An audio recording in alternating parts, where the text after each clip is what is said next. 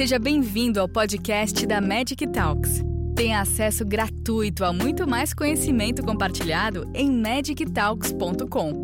Magic Talks. Conhecimento é saúde. Bom, gente, eu vou falar agora nos próximos minutos alguma coisa sobre tratamento de resgate antirretroviral, principalmente numa, numa época em que a gente está é, usando muito inibidor de integrase para início de tratamento e, eventualmente, servem também para o resgate. A primeira coisa que eu queria mostrar são os nossos dados oficiais. Né? Esses dados aqui mostram que a gente tem mais de 600 mil pessoas em tratamento no Brasil hoje. É, não consigo falar exatamente o número acrescentado do ano de 2020, porque eu não tive acesso, mas isso aqui até é, 2019, final, a gente tinha mais de 600 mil, como tinha também é, mais de 100 mil pessoas que ainda não começaram a fazer o tratamento antirretroviral. É, a gente tem muita falha. A gente tem 72% dessas pessoas que estão tomando medicamento virêmicas. Né? Isso aqui seria a falha virológica, uh, seria aquele último 90 do 90, 90, 90, lembra? 90% das pessoas deveriam ter carga viral indetectável uh, a gente não tem, tem 72%.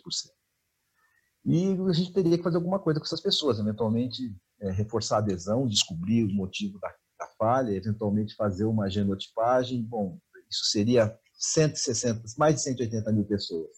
Uh, a gente não conseguiria fazer genotipagem de todo mundo, a gente não teria essa capacidade instalada, porque a gente faz, mais ou menos, ou fazia mil genotipagens por mês. É mais ou menos isso. E, e olha, eu reconheço que tem um viés de inclusão grande nessas genotipagens que a gente faz, mas tem muita resistência.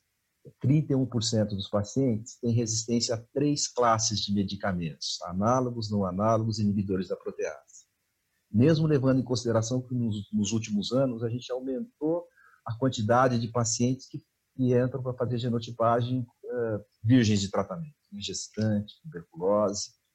Uh, e a gente vinha fazendo também um bom trabalho e incluir gente na primeira linha de tratamento, porque na primeira linha de tratamento a gente vai ter uma quantidade menor de falhas, gente.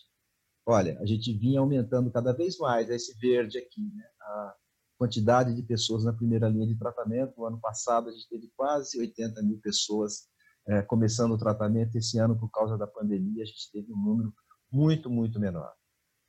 E a gente mudou o perfil da inclusão de tratamento na primeira linha. Né? A gente aumentou bastante é, o dolutegravir, é, trocando o que acontecia até final de 2017, que era o uso do efavirenz.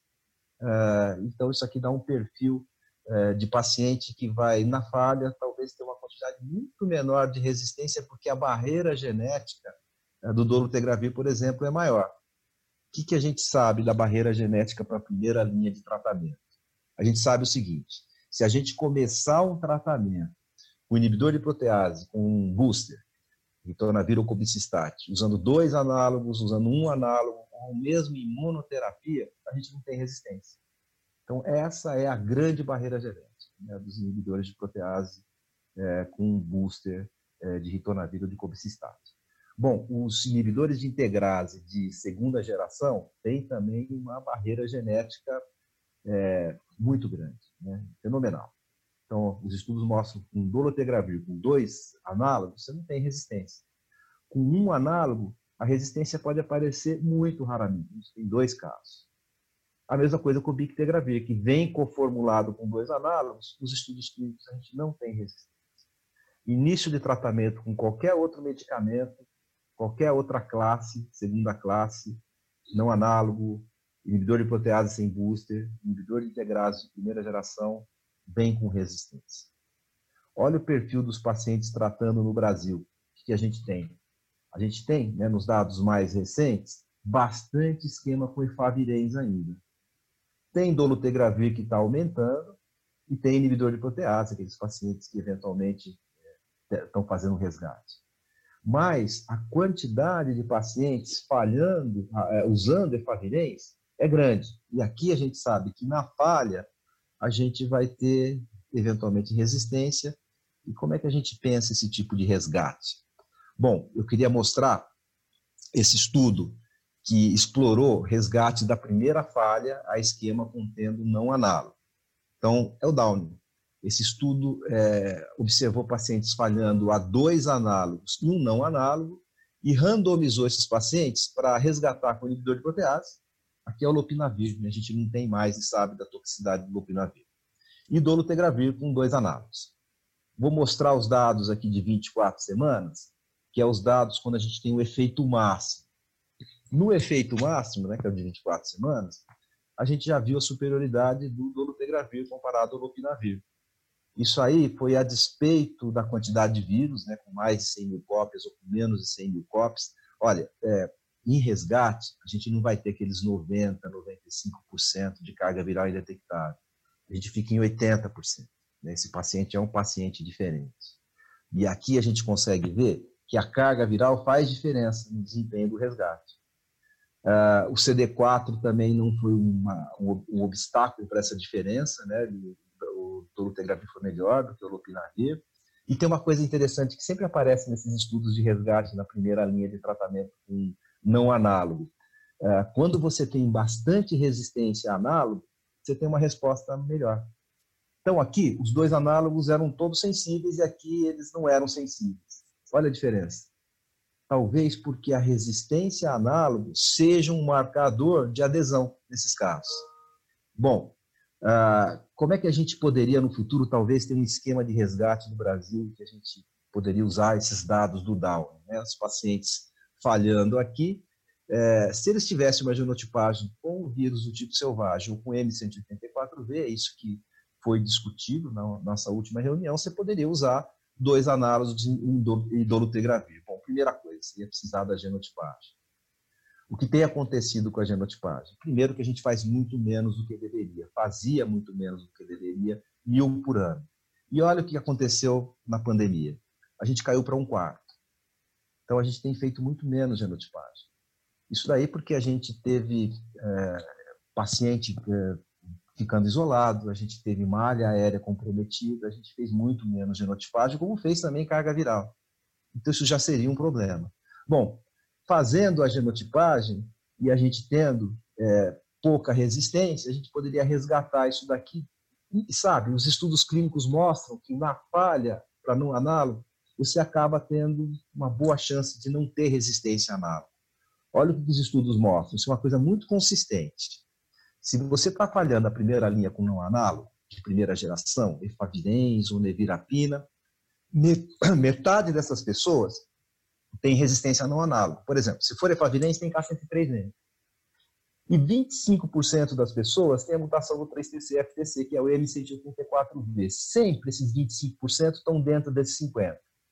Significando que 50% das pessoas não têm vírus mutante, não têm resistência. E não aparece nesses estudos resistência a tenofovir, resistência a abacavir, resistência a AZT. Isso é estudo. Olha a vida real. Isso aqui a gente levantou dos pacientes falhando a não análogo em 2017 e 2018 pela Renagen, todos os pacientes. É um número grande, 2.677 falhando efavirenz, 255 falhando a nevirapina. E lembra que eu falei que 50% não tinha mutação nenhuma nessa fase? Olha na vida real. Só 18% não tem resistência a efavirenz, só 20% não tem resistência a nevirapina. Então, na vida real, tem muito mais falha, independente do é, núcleo usado ser baseado em tenofovir ou AZT. Lembra que eu falei que 50% dos pacientes teriam um vírus com, Com K103N é, só, mutação com análogo? Para efavirenz não é 50%, é 78%. Eu falei também que nos estudos clínicos, 25% tem M184V, sempre com mutação de não análogo. Aqui é, 56%, é né? é muito maior para o efavirense. Eu falei também que nos estudos não aparece mutação para tenofovir, abacavir, AZT. 35% desses pacientes têm outras mutações. A mesma coisa aconteceu com a nevirapina. A casuística é menor, mas o perfil é o mesmo. Então, levando-se em consideração que a gente teria que ter no Brasil pouca resistência para resgatar com dolutegravir, eventualmente a gente vai ficar pela, pela fotografia da vida real, ainda usando inibidor de protease. Ah, bom, uh, às vezes a gente tem mais resistência. E olha o que acontecia até 2017. 2017, na hora que você tinha resistência a análogo e não análogo, a gente resgatava com um inibidor de protease, dois análogos, dependendo da magnitude da resistência para análogo, a gente ainda acrescentava o raltegravir. Uh, mesma coisa, se a gente tivesse resistência a três classes, aí sim a gente, pela resistência no IP, preferencialmente usaria o darunavir com análogo e raltegravir, eventualmente até associaria etravirina ou maraviroc. Uh, é basicamente isso que acontece. Bom, depois de 2017, o que mudou foi que a gente trocou o RAL pelo dolutegravir. Foi conveniente, porque estava é, entrando uma escala grande de dolutegravir e também foi baseado nesse estudo de resgate para pacientes virgens, é, pacientes com vírus virgens de mutação na integrase, mas com muita resistência, que foram resgatados é, é, o comparando dolutegravir e raltegravir, é o estudo Sailing. Nesse estudo, a gente tinha gente com carga viral alta, para resgate a gente considera, para vírus resistente, carga viral alta, quando é mais do que 50 mil cópias, 30% dos pacientes tinha carga viral alta. E CD4 baixo em alguns pacientes, olha, uh, média de CD4 de 250, 193, era baixinho. Então, o resgate não deveria ter tanto sucesso. De novo, ele vai ficar entre 70% e 80%, talvez um pouco menos ao longo prazo, aqui 71% e 64%, foi diferente. O Tegravir foi melhor, foi melhor tanto na carga viral alta, acima de 50 mil, quanto a, a, a alta, a, abaixo de 50 mil ou alta acima de 50 mil. E aí, a gente começou a usar o dolutegravir. Mas a gente tem que reconhecer que até 2017 a gente colocou um inibidor de integrase de barreira genética um pouco menor numa situação frágil. Então o raltegravir tinha a chance de é, ficar resistente. Né? A gente selecionou vírus resistentes ao raltegravir. O que a gente sabe da resistência ao raltegravir? A gente sabe basicamente que essa resistência vem por três vias mutacionais. A via mutacional é o caminho da resistência inicial, é como começa essa resistência. E ela pode começar com a mutação no códon 155 da integrase, do códon 143 da integrase ou do códon 148 da integrase. O 148 é a má notícia. O 148 vem com resistência cruzada a dolutegravir, a bictegravir. Isso a gente viu, por exemplo, in vitro. Olha, isso aqui é um ensaio in vitro. O FC, que é o fold change, é a resistência fenotípica. Quanto mais alto o FC, maior a resistência. O fold change do vírus tipo selvagem é 1. Então, se você tem a mutação do códon 155, você tem bastante resistência ao RAL, mas não tem resistência ao dolutegravir. Do 143 também, bastante resistência ao RAL, sem resistência ao dolo. Já com o 148 está envolvido, você tem bastante resistência ao RAL e também resistência cruzada ao dolutegravir.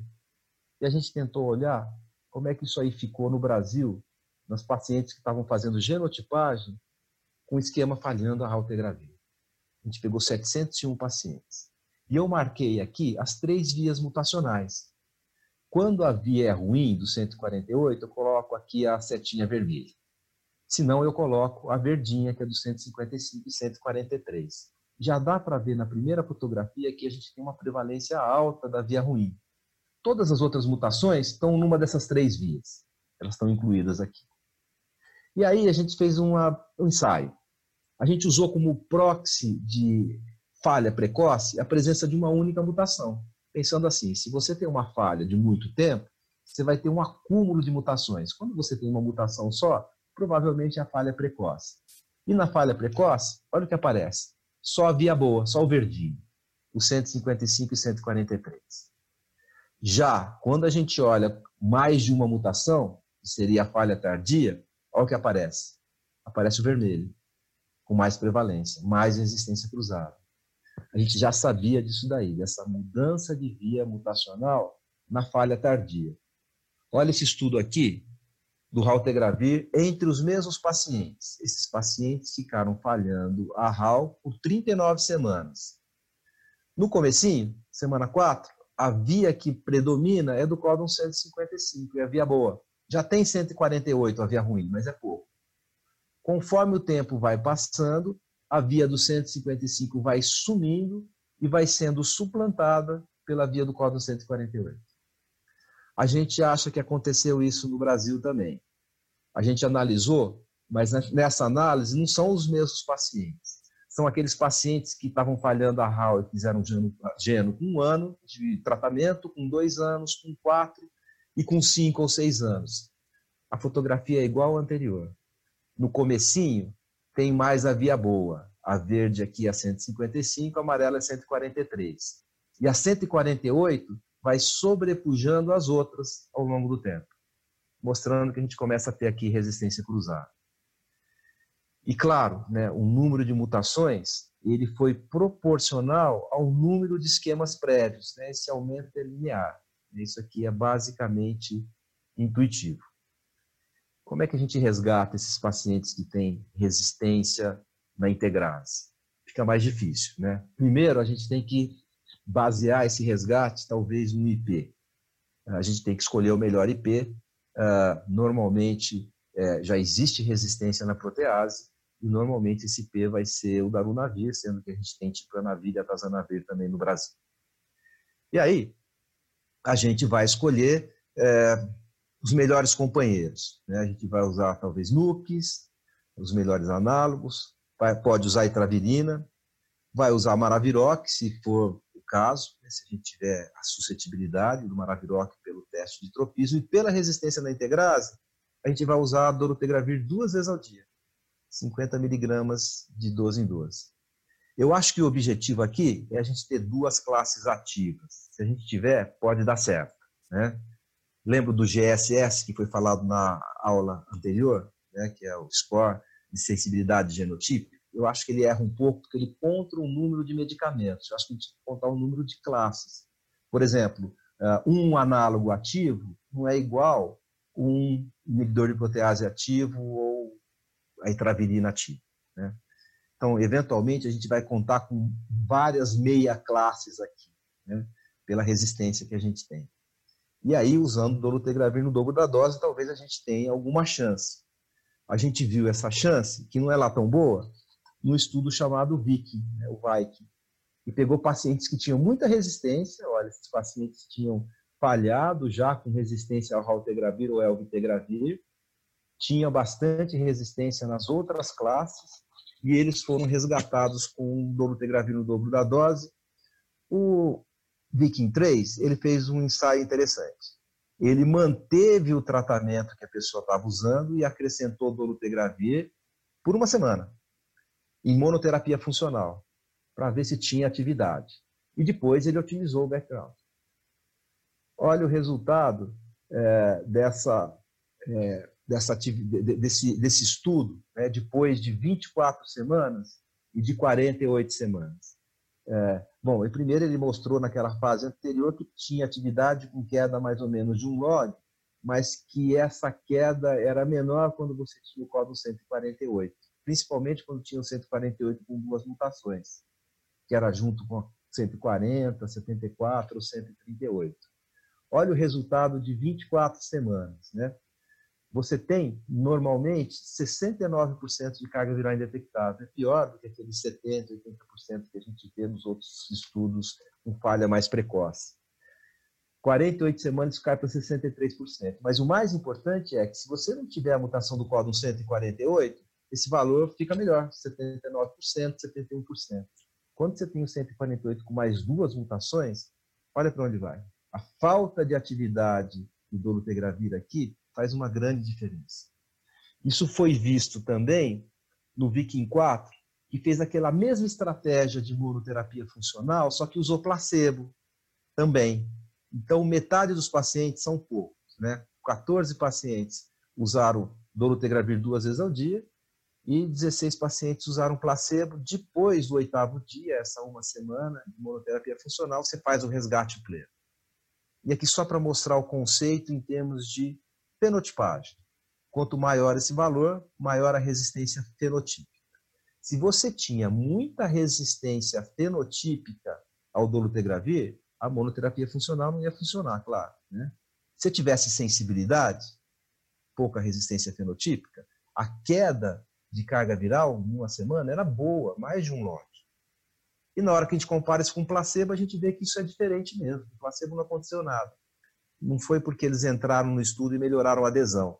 Era atividade do medicamento mesmo. Né? E aí, é, só para a gente é, olhar de novo o que aconteceu no Viking 4, né, você teve também, não só é, de acordo com a resistência fenotípica, mas uma diferença de acordo com a resistência genotípica. A gente não tem o dado de fenotipagem na vida real, mas a gente pode ter a genotipagem. De novo, se você não tinha a mutação do códon 148, a queda de carga viral era um log meio, né? muito bom. Já com a 148, você praticamente não tem é, diferença na queda de carga viral. Você tem uma queda de carga viral que é, que é menor, né? mostrando isso daí. Bom, é, os pacientes com resistência ampla, eles ainda existem. Né? é, provavelmente eles vão diminuir ao longo do tempo, porque esses pacientes vão morrer. Eles vão morrer não porque tem resistência ampla, mas vão morrer porque todo mundo morre. E aí a gente vai ter um resgate que vai ficar naturalmente mais fácil, porque ao longo do tempo os esquemas ficam melhores e a gente vai tendo falha com uma quantidade menor de resistência. Uh, mas a gente tem que levar em consideração que é, a adesão dos pacientes, de uma forma geral, é muito ruim, que é o que favorece a resistência. Ah, os estudos dos Estados Unidos mostram que, às vezes, depois do primeiro ano, a adesão dos pacientes cai para 50%. Pensa, para você ter resistência a um não análogo como o efavirenz, não basta, não basta deixar de tomar um fim de semana. Você tem que parar, às vezes, por três semanas para ter a mutação K103N. Então, a gente ainda percebe que a gente tem muito uma adesão que leva à resistência. E aí a gente vai ter que compor os melhores esquemas é, com que a gente tiver.